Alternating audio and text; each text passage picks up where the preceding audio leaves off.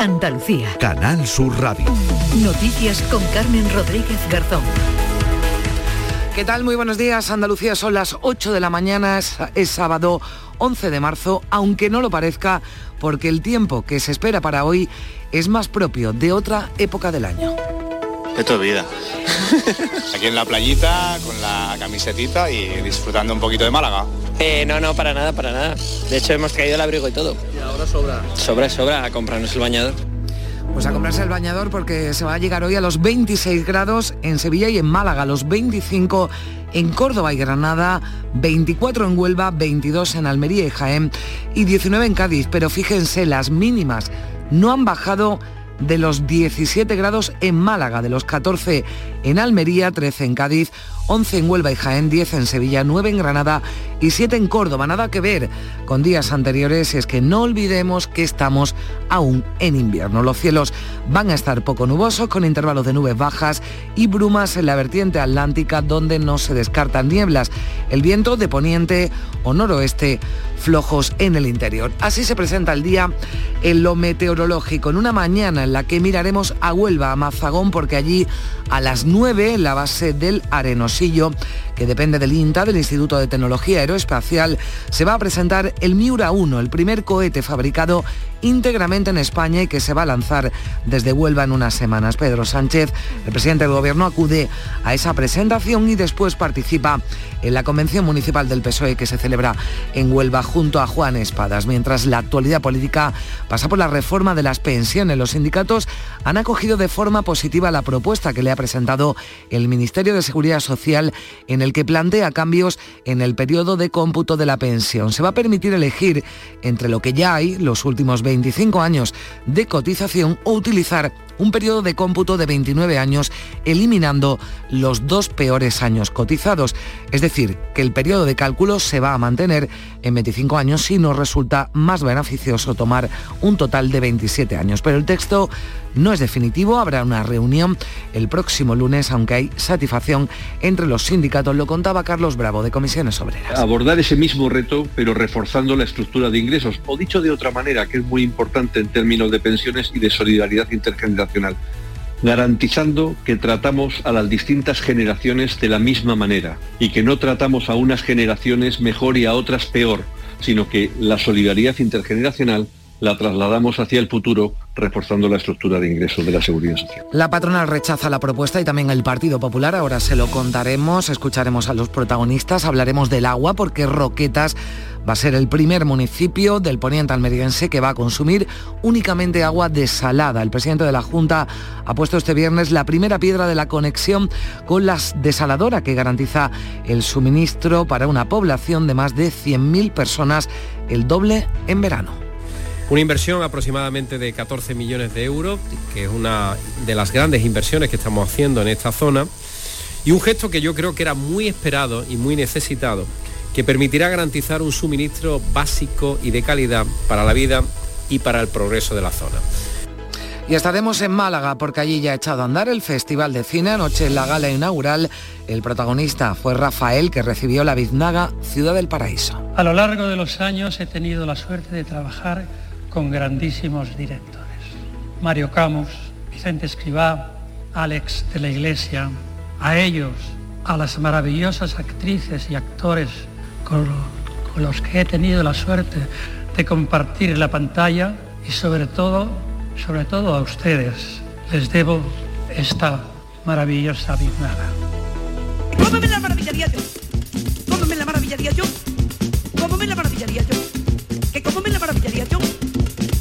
La maravillaría yo?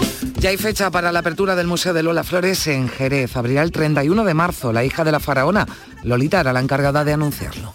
Estoy haciendo este vídeo porque soy yo la que quiero dar la noticia. Todos hemos puesto nuestro granito de arena para que ese museo fuera adelante y ya por fin tenemos fecha.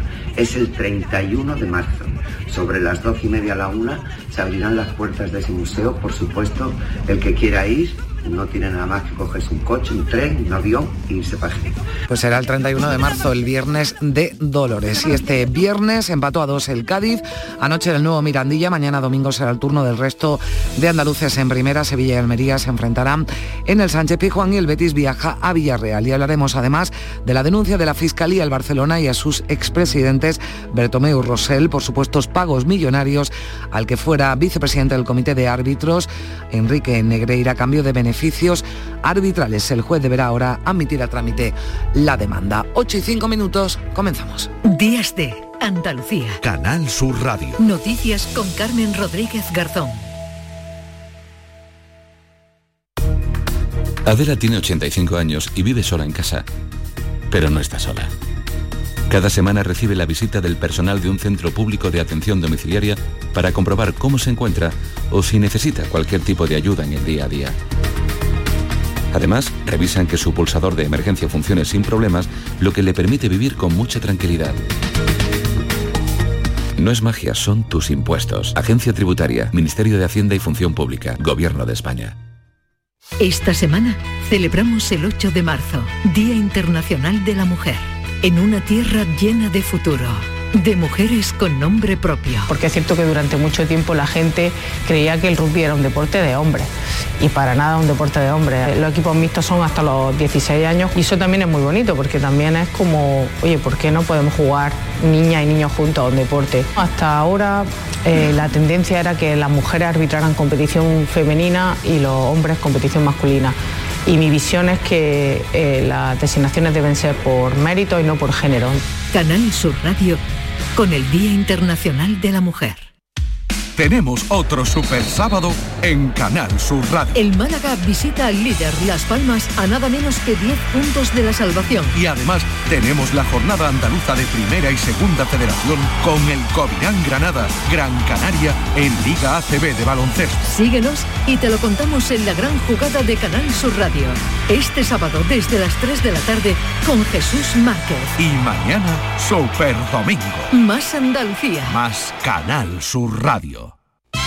Este próximo martes, el show del comandante Lara cumple 100 programas y te invitamos al auditorio Nissan Cartuja de Sevilla a disfrutarlo en vivo y en directo. Vendrán a divertirse con nosotros Kiko Veneno, Laura Gallego, Enrique Sánchez y Cristóbal Soria. Estarán David Gallardo, Genaro Gallardo y Yuyu. Y recordaremos de una forma muy especial a nuestro compañero Carmelo Villar. Recoge tu invitación en el propio auditorio, en la calle Albert Einstein sin número, en la isla de la Cartuja. Las localidades están numeradas. Disfruta en directo del show del comandante Lara, este próximo martes con el programa número 100. Con la colaboración del auditorio Nissan Cartuja. Días de Andalucía.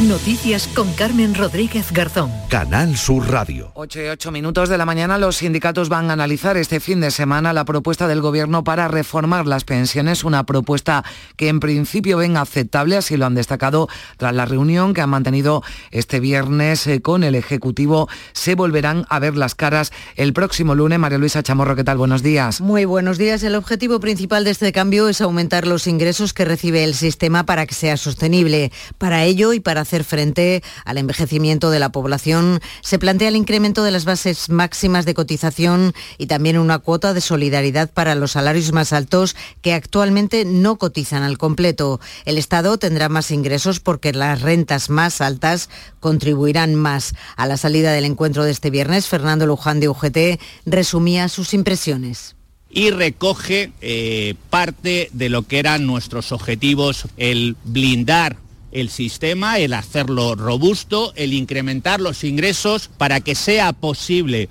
mantener e incrementar las pensiones y también aumentar el número, que es lo que va a ocurrir cuando se jubile la, la generación del baby boom.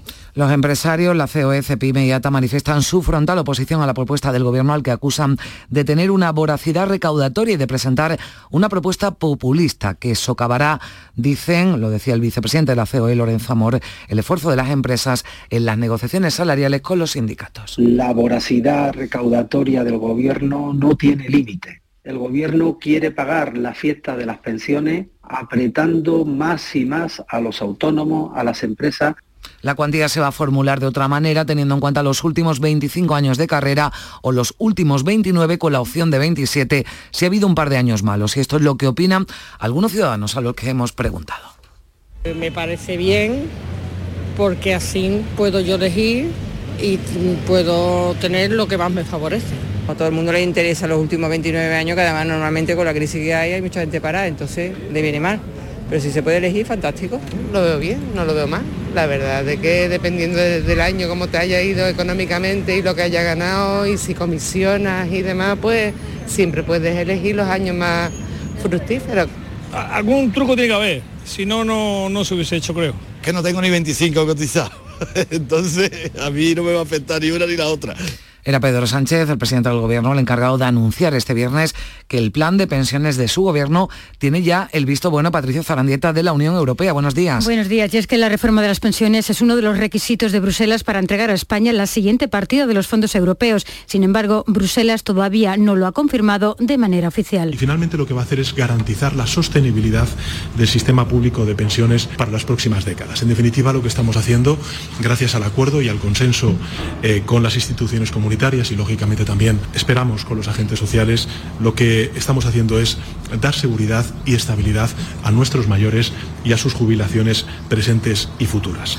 Sabíamos este viernes que el presidente indicó a Escriba, al ministro de Seguridad Social, que acelerase las negociaciones sobre las pensiones para cerrar el acuerdo con Podemos y así reducir la crisis de la coalición. Pero el Partido Popular cree que el gobierno está colapsado y que esta reforma sigue sin garantizar las pensiones. Su responsable económico, Juan Bravo, considera que con esta reforma se resta competitividad a las empresas. Yo creo que lo que tiene que hacer el gobierno es poner orden. Está colapsado, sin capacidad de respuesta y esto es un ejemplo más en la que ni ha llamado a la oposición para algo que será la decisión de las pensiones para los próximos años y también reaccionaban desde el PSOE. Su portavoz en el Congreso, Pachi López, ha criticado a la patronal por mostrarse en contra de la reforma de las pensiones y califica de buena noticia que se esté en la recta final de la negociación para lograr un sistema de pensiones, decía, más equitativo. López ha recordado que Rodríguez Zapatero dejó casi 70.000 millones de euros en la hucha de las pensiones y se los gastó, ha denunciado Mariano Rajoy. Ellos vaciaron la hucha de las pensiones y por primera vez en 13 años el gobierno de Pedro Sánchez ha vuelto a meter más de 3.000 millones en la hucha de las pensiones, porque nosotros sí creemos en el sistema público y vamos a pelear para que sea sostenible. Y estamos ahí en la recta final para el acuerdo con Bruselas, con los socios de gobierno y con los sindicatos, porque parece que la patronal, cada vez que le tocan el bolsillo, no le gusta. El PSOE, el PSOE andaluz celebra en Huelva la convención municipal de su partido que va a clausurar este sábado el secretario general y presidente del gobierno, Pedro Sánchez. En esta convención el líder de los socialistas andaluces ha asegurado que el objetivo para el próximo 28 de mayo es recuperar la confianza mayoritaria de los andaluces y se ha mostrado convencido de que ganarán en las elecciones municipales. Juan Espadas ha enfatizado el balance de gestión del gobierno socialista de Pedro Sánchez.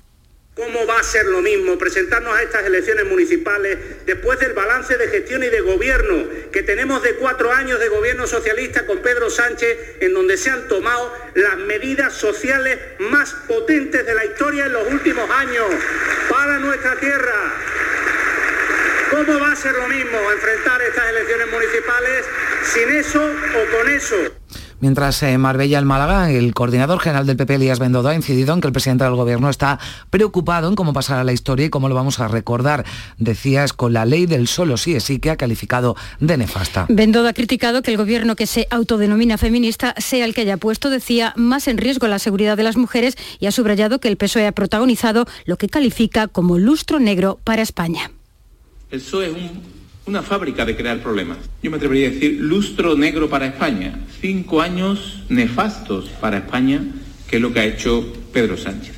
Sánchez está preocupado en cómo pasar a la historia y como lo vamos a recordar es con la ley del solo sí es sí, sin ninguna duda, y habiendo también desprotegido al Estado, eliminando la sedición o abaratando la corrupción Mientras adelante Andalucía pone en marcha una campaña bajo el lema Los grandes supermercados nos roban, la que pretende reivindicar la necesidad de que haya supermercados públicos que garanticen a un precio razonable los alimentos básicos. Así lo ha anunciado el portavoz parlamentario de esta formación, José Ignacio García, después de que el Parlamento de Andalucía haya rechazado este jueves una proposición no de ley de adelante que instaba a la creación de una red de supermercados públicos en la comunidad, iniciativa que contó con el voto en contra del PP, PSOE y Vox si se le paga un precio irrisorio, injusto a los productores, a los transportistas, si las familias no pueden pagar porque los precios en la tienda están inflados, quiere decir que las grandes cadenas de supermercados nos están robando.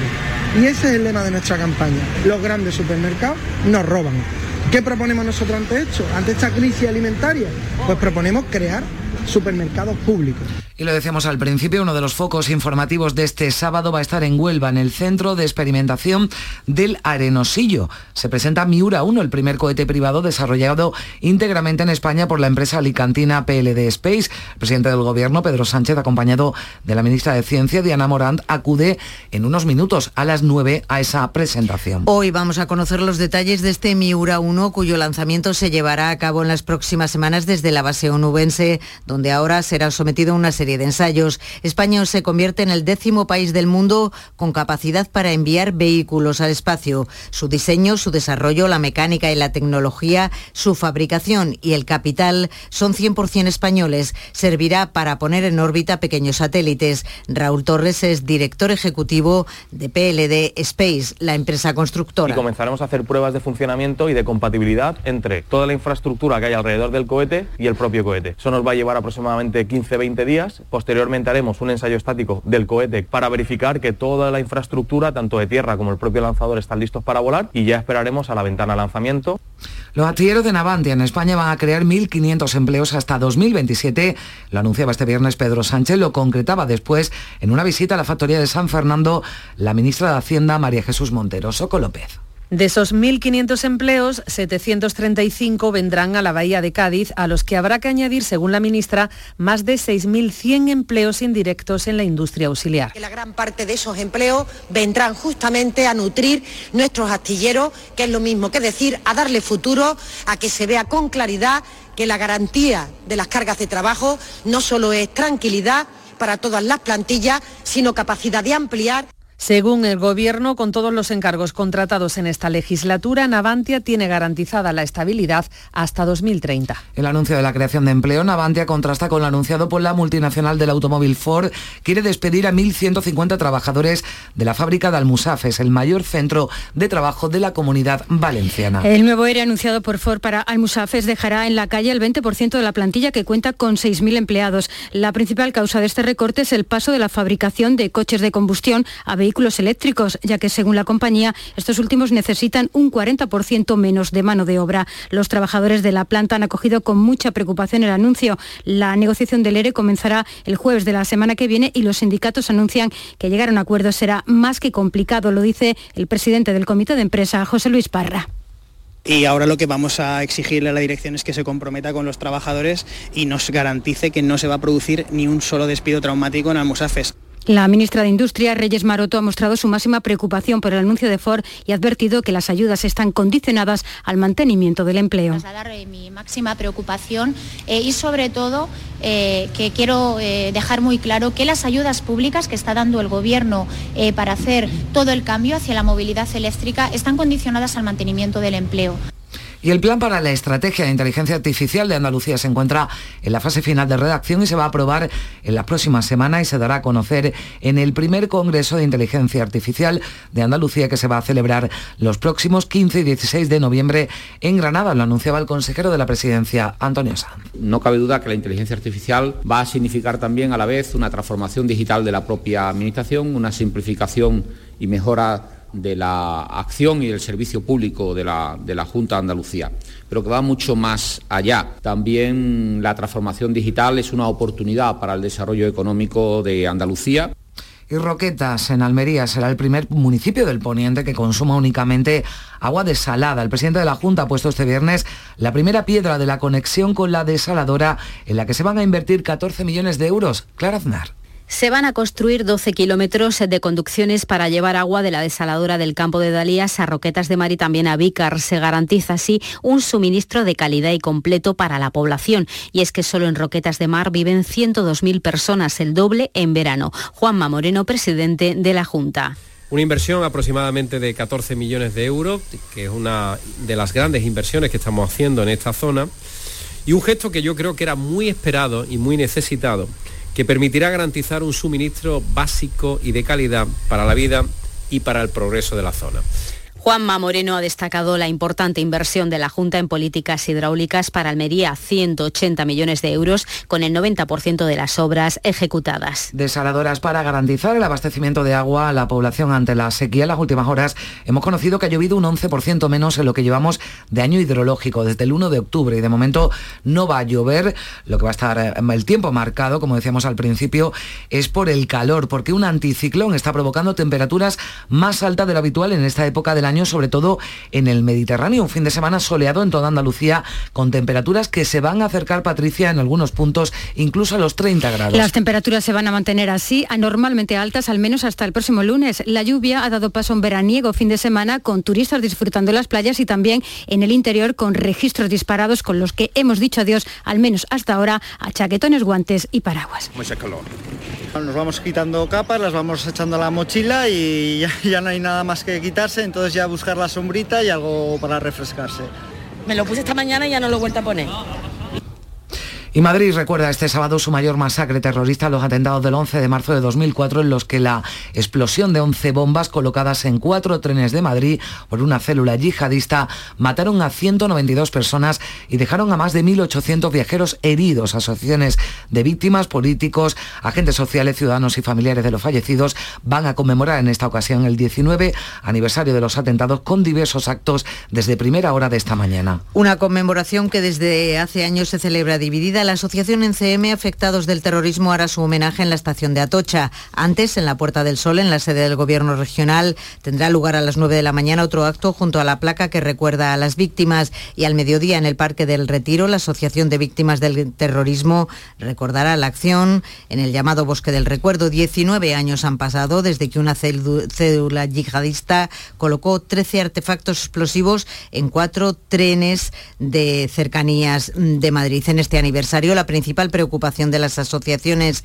de víctimas es que la justicia acelere las causas que aún quedan pendientes porque el año próximo todas van a prescribir. La Junta ha asumido la tutela de la bebé de tres meses que continúa ingresada en el Hospital Reina Sofía de Córdoba con lesiones. Sus padres están en prisión tras haber prestado declaración. La pareja vivía en Fernán Núñez, la delegada de Asuntos Sociales, Dolores Sánchez, apunta además que hay una familia para la acogida provisional. El equipo médico pues rellena una hoja de maltrato en base a esto, la Junta pues decreta un desamparo provisional asumiendo la tutela de manera inmediata. Y en este caso, pues también tenemos ya una familia de acogida de urgencia que está preparada para asumir la guarda cuando esta bebé vaya evolucionando favorablemente. Y el padre de Marta del Castillo señala un nuevo punto donde podría estar el cuerpo de su hija. Se trata de un pozo cercano a la Majaloba, en la Algaba, en Sevilla. Antonio del Castillo ha criticado que la policía, la que informó hace meses de que hay muchos indicios que apuntan a ese escenario, no haya rastreado todavía allí. Por ello ha anunciado en Canal Sur Radio que el mismo se va a encargar de la búsqueda. Ahí no se ha mirado. Ahora seguro yo que no. Yo sé mucho, la, me consta muchas localizaciones que ha mirado la policía, que nadie se ha enterado otras que sí, ya les digo que ahí no se ha mirado. Me, si, no, si yo supiera que ahí ha, mirado anteriormente la policía, yo no, le, no lo pongo en duda. Miguel Calcaño ha dado señales de muchas cosas, indicios de muchas cosas, ubicaciones de muchas de muchas cosas como gasolinera, luces, palmera, incluso algunas que, se, que solamente le he comentado a él, a otros policías, que después, con el paso del tiempo, yo me he enterado, todas se cumplen ahí. 8 y 23 minutos, nos situamos en Málaga y echado a andar ya la la vigésimo sexta edición del Festival de Cine. La inauguración tenía lugar en la noche de este viernes. José Valero, ¿qué tal? Buenos días. Buenos días, ¿qué tal? Pues mira, Málaga se va a llenar hoy de cine con esa treintena de producciones que se van a poder ver, dos sesiones de cortos, varias películas de la sección oficial. A las ocho y media de la mañana ya comienzan las proyecciones de esta sección oficial con Matria y hoy se proyectará, por ejemplo, Treguas, participada por Canal Sur. Además, el festival premia a Alberto Rodríguez, el sevillano director de La Isla Mínima, El Factor Pilgrim o Modelo 77. Eso será hoy, pero anoche fue la gran noche de Rafael, que en un breve discurso agradeció sobre todo a los espectadores el que ha sido su primer premio como actor en España. Sobre todo a ustedes les debo esta maravillosa biznaga. Ojalá, ojalá y pueda sumar en el futuro alguna película más de las que ya conoce. Ojalá. Muchas gracias. En la gala intervinieron Vanessa Martín, Miguel Poveda, Natalia Lancuza o Diana Navarro, que interpretó versiones de Rafael. Yo soy aquel que cada noche te persigue. Los hoteles de la capital están casi llenos debido al festival y la gente volcada con la alfombra roja, deseando ver a sus estrellas. Pues seguiremos eh, viendo y hablando de esas estrellas eh, que van a pasar durante una semana por el Festival de Cine de Málaga. Ahora 8 y 25 vamos ya con la actualidad del deporte, con Javier Lacabe, con Javier Pardo. ¿Qué tal? Buenos días. Hola, buenos días. Cádiz 2, Getafe 2, en el partido que inauguraba anoche la jornada número 25 de la Liga Santander. Un partido en el que en la primera parte parecía que no iba a ocurrir absolutamente nada, muy espeso y al final acabó ocurriendo de todo. Tres penaltis, dos de ellos a favor del Getafe, en los que tuvo que entrar el VAR. Empezaba la primera parte Tranquilidad todavía. Primer gol del Cádiz al filo del descanso. Con 1-0 se iba el equipo de Sergio González con ventaja y a partir del segundo periodo empezaron las hostilidades arbitrales, ojo, para los dos equipos. Penalti cometido por Escalante que no ve el colegiado. Se lo corrige el bar. Empata en Esunal. Penalti a favor del Cádiz. Este sí lo vio Hernández Hernández. Marcaba el 2-1 para el equipo amarillo. Alcaraz. 10 minutos de descuento hasta el 100 y en el 101 no ve una mano del Pachapino el colegiado, lo llama el bar y en el minuto 105, de nuevo el turco Nesunal ponía el definitivo 2 a 2, que deja al Cádiz con 27 y al Getafe con 26. Esto ocurría en el nuevo Mirandilla, pero han pasado y van a pasar muchas más cosas en el resto de la jornada. Javier Pardo, buenos días. Hola, muy buenos días. La jornada en primera seguirá tras el partido del Cádiz sin andaluces. Para hoy la jornada contempla los encuentros Real Madrid Español, Elche Valladolid, Celta Rayo y Valencia Osasuna. Mañana domingo, partido entre andaluces, Sevilla Almería, con la permanencia en juego. El Sevilla podría recuperar para esta cita a Badé, que se ha perdido por lesión los últimos encuentros. En el Almería, el portero Fernando ya se entrena con el equipo, quedando Melero como única duda para mañana. Mañana también jugará el Betis en Villarreal y no podrá contar con el defensa Luis Felipe, con problemas musculares tras el encuentro en Manchester de competición europea. Allí, en la localidad inglesa, dos aficionados del Betis implicados en incidentes en las gradas de Old Trafford siguen bajo custodia policial. La policía inglesa ha procedido a interrogarlos tras comprobar que además de los altercados estaban en posesión de drogas, según un comunicado emitido por las autoridades inglesas. El Betis ha solicitado la identificación de los seis seguidores que en principio fueron detenidos para retirarles el carné. Este aficionado al que van a oír fue testigo de los incidentes. Que es una pena que, nosotros contestemos. Te han tirado una botella, pero das pie a lo que pasó. Oye, te aguantas y ya está, porque eh, venir a pasarlo bien y tener que salir medio escondido y con miedo de que no nos rompieran los cristales del autocar, porque sabían perfectamente dónde estábamos y bueno, se vivió un momento tenso al final del partido que, que empañó un poco pues todo el viaje que hemos hecho. En segunda, si juega hoy un equipo andaluz, el Málaga en puesto de descenso visita el campo del líder, Las Palmas. Luis Muñoz no ha entrado en la convocatoria malaguista en la que ha vuelto a ser incluido Chavarría. Pellicer es el entrenador del Málaga. Hay dos formas en las cuales uno puede afrontar esta situación y es la de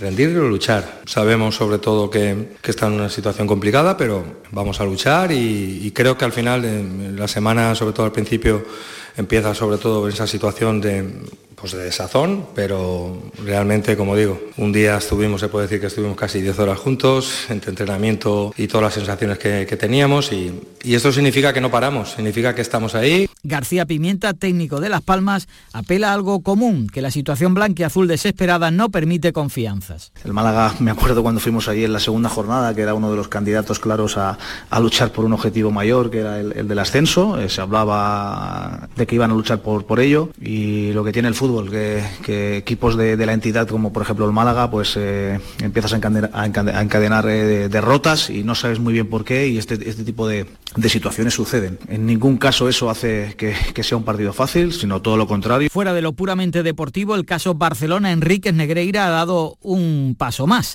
La Fiscalía ha denunciado al Barcelona y a sus expresidentes Bartomeu y Rosell por los supuestos pagos millonarios al ex dirigente arbitral Enríquez Negreira para favorecer al Club Azulgrana en la toma de decisiones de los árbitros en los partidos que jugara. La Fiscalía sostiene que el Club Azulgrana alcanzó y mantuvo un acuerdo verbal estricto confidencial con el entonces vicepresidente del Comité Técnico de Árbitros para que a cambio de dinero realizara actuaciones tendentes a favorecer al Barcelona en los partidos.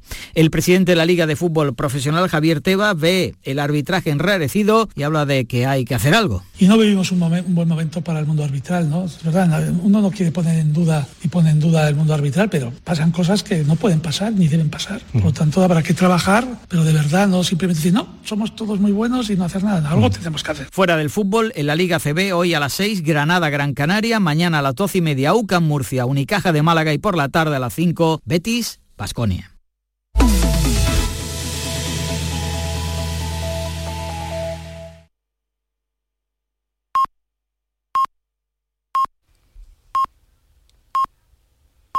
Son las ocho y media de la mañana.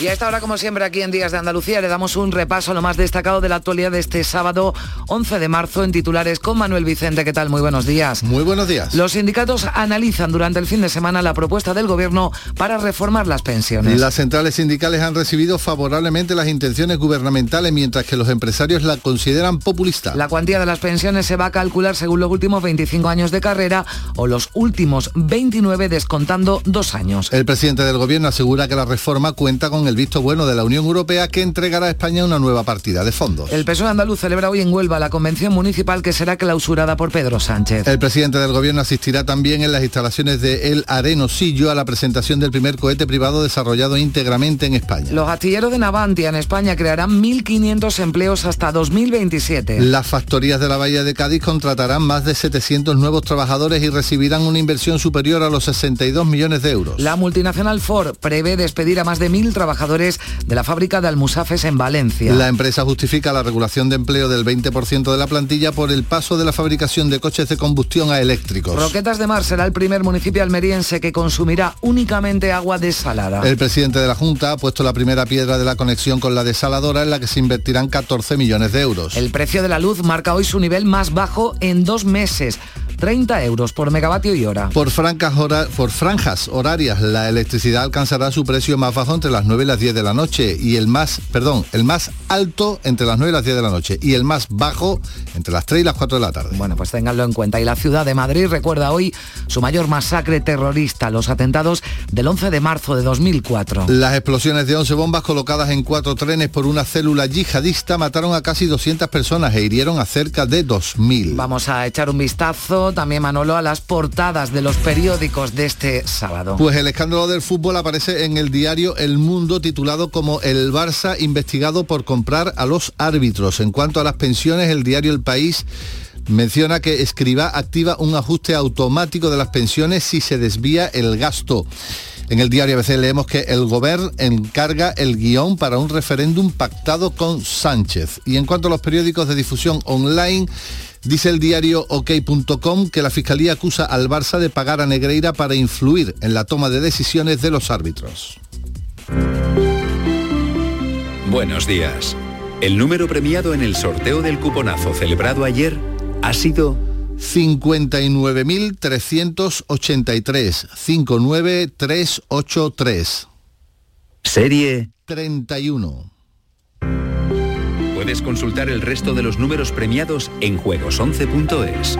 Hoy tienes una nueva oportunidad con el sueldazo del fin de semana. Disfruta del día. Y ya sabes, a todos los que jugáis a la 11, bien jugado.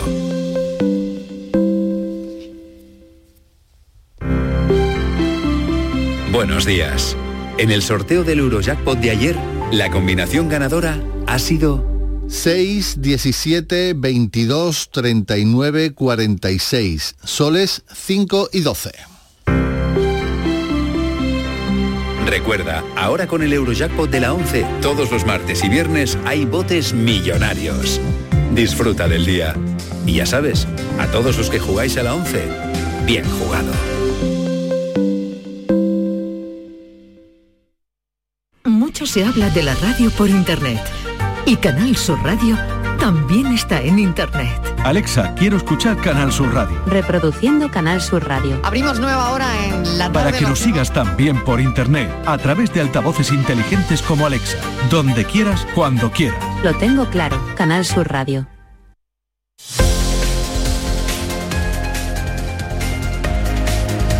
Ocho y 34 minutos de la mañana nos vamos de ronda por nuestras emisoras. Vamos a conocer cómo amanece Andalucía este sábado. Iniciamos este paseo en Cádiz. Soco López, ¿qué tal? Buenos días. Muy buenos días, Carmen, compañeros. Pues nos espera un día primaveral porque vamos a alcanzar los 20 grados de máxima en Cádiz y por lo pronto tenemos 12 grados ya y los cielos despejados. Y en el kiosco, así vienen las portadas en Diario de Cádiz, abren con un asunto que les venimos contando. La ministra Montero anuncia 735 nuevos empleos en los astilleros de la Bahía. En la portada de La Voz, sobre el mismo asunto pero otra visión. Pedro Sánchez inicia su campaña con promesas de empleo para Cádiz. Y hoy tenemos una movilización aquí en la capital gaditana por parte de la comunidad ucraniana. Se manifiesta este mediodía para pedir el fin de la invasión de Rusia y de la guerra. Es una marcha que va a salir desde el ayuntamiento, desde la Plaza San Juan de Dios y allí estaremos. Gracias, Soco. Vamos hasta el campo de Gibraltar. En Algeciras está Susana Torrejón. Muy buenos días. Buenos días, 13 grados de temperatura y los cielos están prácticamente despejados. Nosotros esperamos una máxima de 21 grados. Europa Sur lleva hoy a su foto de portada el proyecto La Playa de mi Barrio, una nueva zona de esparcimiento en Algeciras entre dos barriadas con más de un centenar de árboles. Recta final en La Concha, titula. Y hoy en la línea tenemos una asamblea comarcal denominada Caminos de Cádiz para abordar las romerías de este año. Asiste la delegada de la Junta, Mercedes Colombo. Seguimos en la provincia de Cádiz, en Jerez. Salva Gutiérrez, muy buenos días. Buenos días, pues para ir a la playa hoy, ¿eh? porque llegaremos a los 25 grados en zonas como el puerto de Santa María, ya tenemos 11 grados. Eh, Diario de Jerez, adiós a Periquín Niño Jero, la eterna sonrisa del flamenco de Jerez, nos ha dejado el guitarrista jerezano a los 68 años. Periódico Viva Jerez, portada y foto para la hija de Lola Flores. Lolita anuncia que el Museo de Lola Flores abrirá en Jerez el 31 de marzo, Viernes de Dolores. Y en previsiones, la Real Escuela acoge desde hoy el concurso internacional de Doma Clásica y también tenemos la subida al GAR Gracias, Salva. Seguimos en Córdoba con Ana López. Hola, Ana, buenos días. ¿Qué tal? Muy buenos días, Carmen. Pues aquí tenemos a esta hora 11 grados de temperatura, eh, despejado. Vamos a alcanzar una máxima de 26 temperaturas también primaverales aquí. En cuanto a los titulares de los periódicos, el Diario de Córdoba entrevista a José Antonio Guerra, secretario coordinador de la Justicia en Córdoba, que dice así, este parón es la punta del iceberg de lo mal que está la justicia. En el Día de Córdoba, las denuncias por violencia de género crecen un 19% en un año y fotografía de portada en ABC para Ategua, ese yacimiento que se reivindica como el segundo gran anfiteatro de Córdoba. Y en cuanto a las previsiones, en el recinto ferial de Dos Torres, hoy la decimoquinta feria del ganado Frisón. el objetivo de esta muestra es eh, poner de relieve este importante punto de encuentro entre ganaderos. Y vamos hasta Sevilla, donde hace unos minutos había niebla, pero ha sido un visto y no visto. Pilar González, ¿qué tal? Buenos días. Buenos días, ya tenemos el cielo despejado, una temperatura ahora mismo en la capital de 12 grados y está previsto alcanzar 26. En las portadas, Diario de Sevilla dice que el trámite ambiental retrasa aún más el paso del río de la S40. El Ministerio lleva cuatro meses sin responder a las alegaciones y en ABC con fotografía que la cúpula del casino de la exposición recupera su color original. Hoy vamos a mirar al campo por estas altas temperaturas, a ver qué tal le sienta a los cultivos y en la agenda del día muchas citas de ocio. En Real de la Jara se celebra el rito gastronómico de la matanza del cerdo ibérico, la ruta de las tagarninas en Montellano y en la capital desfile esta tarde de Carnaval de Comunidades Iberoamericanas. Bueno, pues ya lo saben, ahí tienen muchas actividades en la agenda en Sevilla, en Málaga, ciudad ya de cine con esa alfombra roja desplegada que nos contabas antes. José Valero, ¿qué tal? Buenos días. Hola, buenos días. Pues efectivamente nuestra previsión no puede ser otra. Festival de Cine de Málaga con más de 30 proyecciones hoy en distintos puntos de la ciudad. Especial atención de la gente a esa alfombra roja por la que desfilan los cineastas. Esta noche se premia la trayectoria del sevillano Alberto Rodríguez, el director de La Isla Mínima. Tenemos ahora 17 grados en Málaga. Además va a hacer buen tiempo. Llegaremos a unos primaverales casi veraniegos, 26 en la capital. Eso sí, con viento en cuanto a la prensa. Todos abren con Rafael, la gala inaugural del Festival de Cine. Además, el Diario Sur indica que el gobierno penaliza las cotizaciones para pagar los dos nuevos módulos de pensión. La opinión también titula sobre este asunto. La pensión se calculará con 25 años cotizados o 29, excluyendo los dos peores y Málaga o indica segunda ola de cuadros gripales a las puertas de la primavera. Y estamos ya en Huelva, también donde hoy se sitúa uno de los eh, focos informativos de la jornada. María José Marín, ¿qué tal? Muy buenos días. ¿Qué tal? Muy buenos días. Pues sí, efectivamente, enseguida lo vamos a contar, pero antes, como siempre, las temperaturas. Tenemos a esta hora 13 grados, vamos a alcanzar una máxima de 24, cielos despejados. La prensa se hace eco también de ese foco informativo precisamente. Pedro Sánchez estará en la presentación del cohete Miura 1 en el Arenosillo, en Mazagón, y la plataforma del AVE, coincidiendo con esta visita del presidente, reclama un compromiso firme del eh, presidente del Ejecutivo español con la alta velocidad aquí en Huelva. Huelva ya también hace referencia a esa previsión informativa. El Miura será lanzado en las próximas semanas desde la base del Arenosillo en Mazagón. Estaremos pendientes, esa es nuestra previsión hoy. Y Huelva Información, foto de portada para el Via Crucis ayer aquí en la capital. El señor de Huelva adelanta la madrugada y Punta Umbría espera a 6.000 portugueses en el Festival de Abril.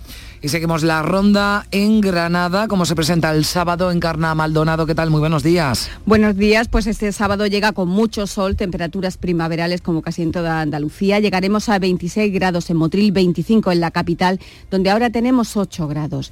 Y de los periódicos destacar que Ideal y Granada Hoy coinciden en primera en señalar que Granada aspira a tener 13 vuelos más y piden 40 millones en incentivos a la Junta para que se puedan captar. Era la reivindicación que venimos contando también que ha hecho la mesa del aeropuerto.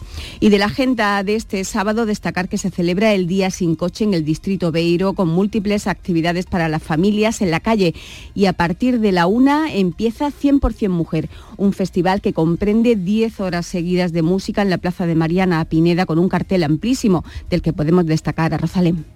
Gracias, Encarna. En Jaén está César Domínguez. Muy buenos días. Hola, buenos días. Cielos poco nubosos, hay nubes altas, eh, en algunos puntos está despejado y 11 grados de temperatura, 22 de máxima se espera hoy en la capital, pero ojo, 24 en Andújar. En la prensa, las portadas de los periódicos principales de la provincia Jaén Ideal se complementan hoy. Dice Jaén, un día menos, con fotos del tranvía y la portada de Ideal le explica lo que significa y es que la Junta ha licitado la puesta a punto del tranvía con un coste actualizado de 6,2 millones es el titular de Ideal. Se refiere pues a las obras para arreglar un trazado construido hace 10 años y porque todavía no ha circulado mm, apenas los tranvías unos días en prueba.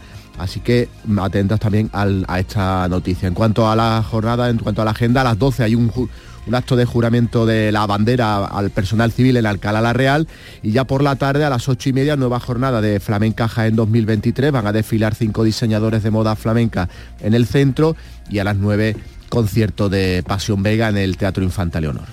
Y terminamos eh, esta ronda en Almería con Clara Aznar. ¿Qué tal? Muy buenos días. ¿Qué tal, Carmen? Buenos días. Tenemos eh, cielos despejados, 13 grados de temperatura, pero llegaremos a los 22.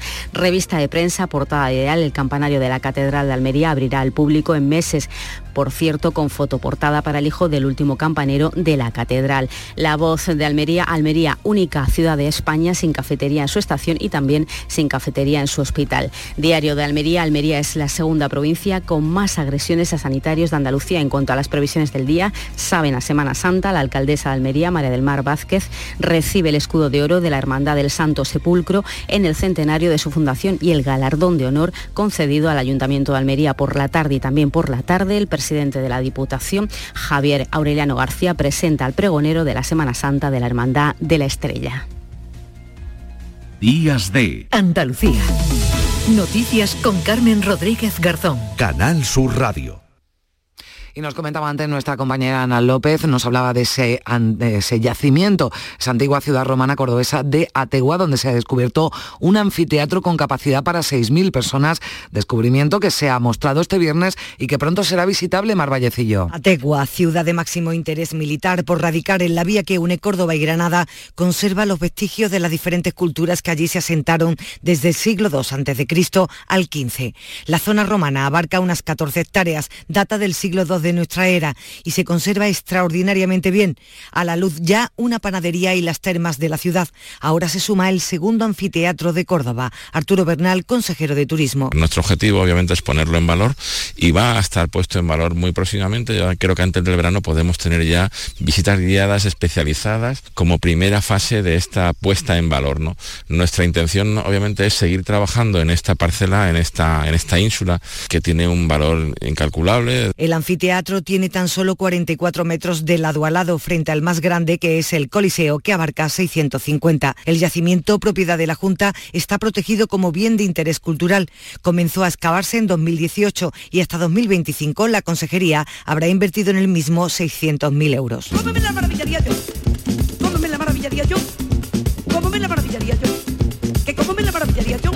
Y también veníamos, veníamos hablando de esa fecha ya 31 de marzo, cuando se abrirá el Museo de Lola Flores, eh, de Lola Flores en Jerez. Lo daba a conocer en redes sociales su hija Lolita. Estoy haciendo este vídeo porque soy yo la que quiero dar la noticia. Todos hemos puesto nuestro granito de arena para que ese museo fuera adelante y ya por fin tenemos fecha.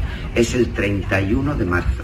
Sobre las 12 y media a la una se abrirán las puertas de ese museo. Por supuesto, el que quiera ir no tiene nada más que cogerse un coche, un tren, un avión e irse para Jerez. Bueno, pues ya lo saben, el 31 de marzo, el viernes de Dolores, apertura de ese Museo de Lola Flores en Jerez. Ahora, 9 menos cuarto, se quedan con la información local. Días de Andalucía. Canal Sur Radio Sevilla. Noticias. Con Pilar González. Hola, buenos días. Un motorista ha muerto esta noche en Sevilla. Los bomberos han intervenido en un incendio de madrugada en Triana, originado por una olla olvidada al fuego, y el padre de Marta del Castillo dice que buscará él mismo a su hija en un pozo donde todavía no se ha buscado. Y atención, porque a las 9 de esta mañana se levanta el puente de las Delicias durante unos 15 o 20 minutos. Y todo esto en un día muy, muy primaveral. Hoy tenemos el cielo despejado, viento de noroeste y en general flojo. Suben las máximas, está previsto alcanzar 24 grados en Écija, Lebrija, 23 en Morón, 26 en Sevilla. A esta hora 12 grados en la capital. Días de Andalucía. Canal Sur Radio Sevilla. Noticias. Un motorista de 44 años ha fallecido esta pasada noche al estrellarse contra un semáforo en la calle Juan de Mata Carriazo, en la capital. Llevaba una motocicleta eléctrica de alquiler y el accidente se producía muy cerca del Parque de los Bomberos, por lo que estos han acudido inmediatamente y han iniciado las maniobras de reanimación que los servicios de emergencia han continuado durante 20 minutos sin éxito. Se investiga lo ocurrido y de entrada se descarta la implicación de cualquier otro vehículo. En Triana, de madrugada, un amplio operativo de bomberos y policía intervenía en un conato de incendio en una vivienda de la calle Esperanza de Triana. Se había producido ese incendio por una olla olvidada en el fuego que generó mucho humo, pero nada más. Y les venimos contando en Canal Sur Radio que el padre de Marta del Castillo ha anunciado que buscará él personalmente a su hija en un pozo cercano a la finca Majalova y en la zanja que hay justo al lado, porque la policía dice que se lo prometió hace seis meses y aún no lo ha hecho. La policía aclara que esos terrenos son de una finca privada y hay una plantación. Ha habido que esperar a la recolección para recibir autorización de su propietario y empezar a inspeccionar la zona. En caso de que las pesquisas sean positivas, se procederá a iniciar esa búsqueda. Eso dice la policía, pero el padre insiste en que en ese lugar nunca se ha buscado, que lo va a hacer y que los trabajos son fáciles, pero se necesita maquinaria. Si yo he estado allí, yo he excavado allí con, con pala, como le digo. Claro pero allí para excavar hay, hace falta maquinaria. Vamos, una maquinaria, media hora. Hacemos media hora, con una hora como mucho. Y después dejarlo todo igual. Y la audiencia de Sevilla ha condenado a un hombre de más de 40 años a más de 40 años de cárcel por agresiones sexuales cometidas sobre menores de 16 años. Les ofrecía pequeñas cantidades de dinero y otros regalos para ganarse su confianza. La investigación permitió localizar en el domicilio del condenado abundante material informático de contenido pedófilo de los más de 40 años a los que ha sido condenado solo cumplirá un máximo de 20. Son las 8 de la mañana y 48 minutos. Días de Andalucía. Canal Sur Radio Sevilla. Noticias.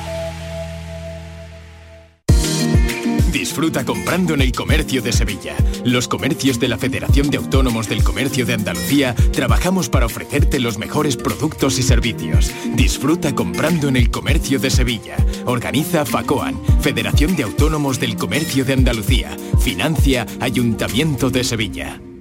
Cabaret Festival Latino llega al centro hípico de Mairena del Aljarafe con Quevedo el 2 de septiembre. Bad Gyal el 8 de septiembre. Y Tini el 14 de septiembre. Venta de entradas en el corte inglés y Ticketmaster, con el apoyo institucional del Ayuntamiento de Mairena del Aljarafe. Vive tu mejor verano con Cabaret Festival Latino. Días de Andalucía. Canal Sur Radio Sevilla. Noticias. La ronda urbana norte de Sevilla registró durante el pasado año un accidente cada semana. En total, 56 53 siniestros. Hubo un fallecido, dos heridos graves, 37 leves y 13 con daños materiales. Pero en lo que va de año la situación se ha agravado porque ha habido tres víctimas mortales. En la Comisión de Control y Fiscalización del Gobierno del Ayuntamiento, el responsable de Gobernación, Juan Carlos Cabreras, ha dicho que de manera inminente se comenzará a desplegar las iniciativas para garantizar que se cumplen los límites de velocidad y de seguridad en los pasos de peatones en el tramo que discurre por Pino Montano instalación de cámara eh, en báculo entrada cruce por Miraflores, eh, va a ser en un plazo inminente. La instalación de la cartelería, control de velocidad, el plazo estimado es una semana. La instalación de rojo en la ronda urbana con, con la calle Buzón, estamos hablando de 6 a 8 semanas de la instalación de los pasos de peatones LED y placas de señales luminosas, límite de velocidad, en un plazo de dos semanas. En Crónica Política, Mar González, independiente y profesora de la Universidad de Sevilla, será la número dos en la lista del Partido Socialista para las próximas elecciones municipales. Fue la responsable del comisionado para el Polígono Sur. El alcalde y candidato a la alcaldía, Antonio Muñoz, ha recalcado que se trata de un perfil necesario para cumplir uno de sus objetivos, acabar con las desigualdades en los barrios de la ciudad. Yo necesito a una persona del perfil de Mar González para que se produzca también un punto de inflexión eh, que, consigamos girar el rumbo de esos barrios. Y por tanto creo que puedo decir con rotundidad que estoy tremendamente contento y satisfecho con la incorporación de Mar González a la lista del Partido Socialista eh, de cara a las elecciones eh, de mayo. Y el candidato del PP a la alcaldía, José Luis Sanz, ha presentado su proyecto de impulso para el Parque Tecnológico de la Cartuja. Yo quiero que la isla de la Cartuja deje de ser una isla para que el espíritu tecnológico, innovador, emprendedor, eh, empresarial de empresas como esta se irradie a todos los rincones de Sevilla. Que Sevilla sea la capital aeronáutica del sur de Europa y que Sevilla sea, sin duda, la capital empresarial y tecnológica del sur de España. Y el candidato de Ciudadanos a la alcaldía de la capital, Miguel Ángel Omesque, se ha ofrecido como mediador entre el ayuntamiento y los vecinos del entorno de la calle Tarifa para buscar el consenso en el diseño del plan del puerto. primer plan de edificación que nos encontramos en nuestra ciudad que no lleve anexo una dotación, dotación social, como pueden ser instalaciones deportivas o un centro cívico, adolece de todo, e, de todo ello. Y se ejecuta con una enorme presión demográfica, una enorme presión constructiva sobre los vecinos. El ayuntamiento debe ser sin duda el garante de estos vecinos ante lo que podría ser un movimiento de excesiva especulación. Y la Comisión Provincial de Patrimonio ha dado su visto bueno al proyecto de regeneración del Paseo de la O en Triana. Permitirá reordenar la zona haciéndola eh, más accesible y con más zonas de sombra. El proyecto incluye una pasarela peatonal que conectará el paseo con la calle Betis. 8 y 52. Días de Andalucía. Canal Sur Radio Sevilla. Noticias. Mercado del Cerro, tu mercado. La mejor calidad a buen precio en el mercado de abastos del Cerro del Águila. Premiamos tu confianza. Repartimos mil euros en cheques de consumo. Mercado del Cerro, tu mercado. Organiza Mercado de Abastos del Cerro del Águila. Financia Ayuntamiento de Sevilla. Este próximo martes, el show del comandante Lara cumple 100 programas y te invitamos al auditorio Nissan Cartuja de Sevilla a disfrutarlo en vivo y en directo. Vendrán a divertirse con nosotros Kiko Veneno, Laura Gallego, Enrique Sánchez y Cristóbal Soria. Estarán David Gallardo, Genaro Gallardo y Yuyu. Y recordaremos de una forma muy especial a nuestro compañero Carmelo Villar. Recoge tu invitación en el propio auditorio, en la calle Albert Einstein sin número, en la isla de la Cartuja. Las localidades están numeradas. Disfruta en directo del show del comandante Lara, este próximo martes con el programa número 100. Con la colaboración del auditorio Nissan Cartuja. Días de Andalucía. Canal Sur Radio Sevilla. Noticias. Deportes, Javier Pardo, buenos días. Hola, muy buenos días. El Sevilla y el Betis jugarán mañana sus partidos de liga correspondientes a la vigésimo quinta jornada del campeonato en primera división. El Sevilla lo hará frente a la Almería en partido importantísimo para la permanencia. El conjunto de San Paoli espera tener a disposición al defensa Badé para una línea mermada de efectivos en los últimos partidos. En el Betis, Luis Felipe, un defensa con problemas musculares tras el encuentro en Manchester, se va a perder el partido de mañana en Villa Real. Por cierto que allí en el estadio de Old Trafford en Manchester, en partido de la competición europea, hubo incidentes en las gradas. Dos de los aficionados del Betis implicados en ellos aún están bajo custodia policial. Se le acusa, entre otras cosas, de posesión de drogas. El Betis ha solicitado la identificación de los seis seguidores que fueron en principio detenidos por la policía para retirarles el carné de socios. Les contamos que hay muchas citas para este fin de semana. Si quieren ir a Real de la Jara, se celebra el rito gastronómico de la matanza del cerdo ibérico en Montellano, la ruta de las Tagarninas y esta tarde en la capital, desfile del Carnaval de Comunidades Iberoamericanas. Por la tarde van a participar más de mil personas y en el Nisa Cartuja, homenaje a Mecano con el espectáculo Me cuesta tanto olvidarte con Belén Alarcón, a la que escuchan.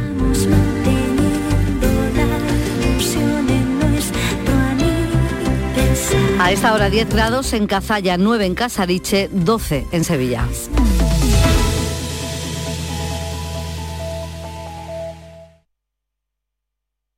Días de Andalucía. Canal Sur Radio. Noticias con Carmen Rodríguez Garzón.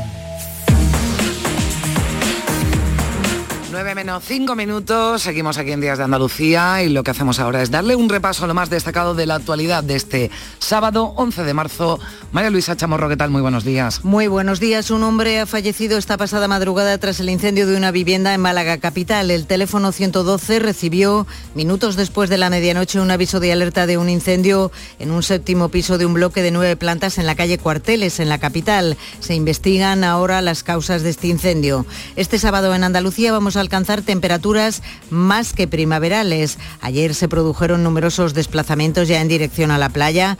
Vamos a llegar a los 26 grados hoy en Sevilla y Málaga, los 25 en Córdoba y Granada, 24 en Huelva, 22 en Almería y Jaén y 19 en Cádiz. Pero fíjense, las mínimas no han bajado de los 17 grados en Málaga, donde se respira un ambiente casi veraniego. Esto es vida. Aquí en la playita, con la camisetita y disfrutando un poquito de Málaga. Eh, no, no, para nada, para nada. De hecho, hemos traído el abrigo y todo. Y ahora sobra. Sobra, sobra, a comprarnos el bañador. A las 9 de esta mañana, allí en, la base del Arenosillo, que depende del INTA, en el Instituto de Tecnología Espacial en Mazagón, en Huelva, se va a presentar el Miura 1, el primer cohete fabricado íntegramente en España y que se va a lanzar desde Huelva en unas semanas. Pedro Sánchez, el presidente del Gobierno, acude a esta presentación. Después participa en la Convención Municipal del PSOE, que se va a celebrar también en Huelva junto a Juan Espadas. Mientras tanto, la actualidad política pasa por la reforma de las pensiones. Los sindicatos han acogido de forma positiva la propuesta que le ha presentado el Ministerio de Seguridad Social en el que plantea cambios en el periodo de cómputo de la pensión. Se permitirá elegir entre lo que ya hay, últimos 25 años de cotización, o utilizar un periodo de cómputo de 29 años, eliminando los dos peores años cotizados. El texto no es definitivo. Habrá una reunión el próximo lunes. Carlos Bravo, de Comisiones Obreras. Afectaba singularmente de manera mucho más potente a, a la gente cuanto más joven era. Eso lo hemos sustituido por este mecanismo de equidad intergeneracional y otras medidas que significan una distribución de esfuerzos entre las generaciones actuales y futuras mucho más equilibrada y una mayor garantía de las pensiones de las personas más jóvenes también. La patronal rechaza la propuesta. El vicepresidente de la COE, Lorenzo Amor, denuncia que el sostenimiento del sistema de pensiones se hace recaer en los trabajadores y las empresas mediante una subida generalizada de cotizaciones que mermará los salarios y pondrá en, en peligro la creación de empleo. supone esta reforma una subida generalizada de las cotizaciones. El gobierno quiere pagar la fiesta de las pensiones apretando más y más a los autónomos, a las empresas, con una importante subida de las cotizaciones, con una importante subida de eh, los costes laborales. Buenas noticias también. Los astilleros de Navantia en España van a crear 1.500 empleos hasta 2027. Es lo que ha anunciado este viernes Pedro Sánchez y ha concretado después en una visita a la factoría de San Fernando la ministra de Hacienda María Jesús Montero. Y Roquetas va a ser el primer municipio del poniente almeriense que consuma únicamente agua desalada. El presidente de la Junta ha puesto este viernes la primera piedra de la conexión con la desaladora que garantiza el suministro de calidad y completo para una población de más de 100.000 personas, el doble en verano. Juanma Moreno. Una inversión aproximadamente de 14 millones de euros, que es una de las grandes inversiones que estamos haciendo en esta zona, y un gesto que yo creo que era muy esperado y muy necesitado, que permitirá garantizar un suministro básico y de calidad para la vida y para el progreso de la zona.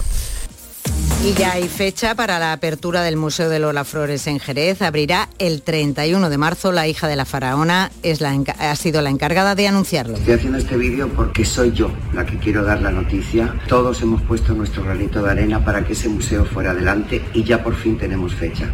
Es el 31 de marzo. Sobre las 12 y media a la una se abrirán las puertas de ese museo. Por supuesto, el que quiera ir no tiene nada más que cogerse un coche, un tren, un avión e irse para Jerez. Y en deportes empató a dos el Cádiz anoche en el nuevo Mirandilla. Mañana domingo será el turno del resto de andaluces. Sevilla y Almería se enfrentarán en el Sánchez Tijuán y el Betis viaja a Villarreal. Gracias María Luisa, así vamos a llegar a las 9 de la mañana en Canal Sur Radio y en Radio Andalucía Información.